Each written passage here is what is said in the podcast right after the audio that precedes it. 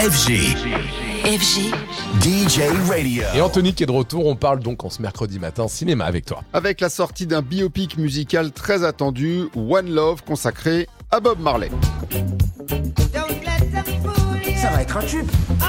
Le reggae, c'est la musique du peuple. Vous êtes vraiment une superstar. Je suis pas une superstar.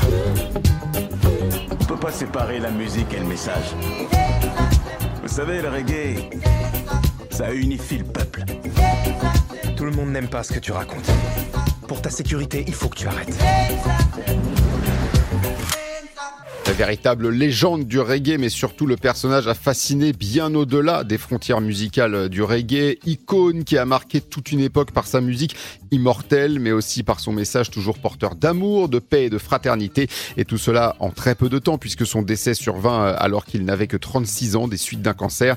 Plein de tubes qui perdurent encore aujourd'hui et qui vont perdurer sans aucun doute. Et ce, donc en peu de temps, un destin retracé par ce film qui s'appelle One Love et qui sort aujourd'hui dans la France. Le biopic musical est un style qui plaît de plus en plus au cinéma. Cela n'est pas prêt de s'arrêter. Un autre biopic attendu sortira le 24 avril prochain. C'est Back to Black consacré à la chanteuse Amy Winehouse. Et il faudra être patient pour le biopic consacré à la légende Michael Jackson. Le projet est déjà très bien lancé. Le film intitulé Michael sortira en avril 2025.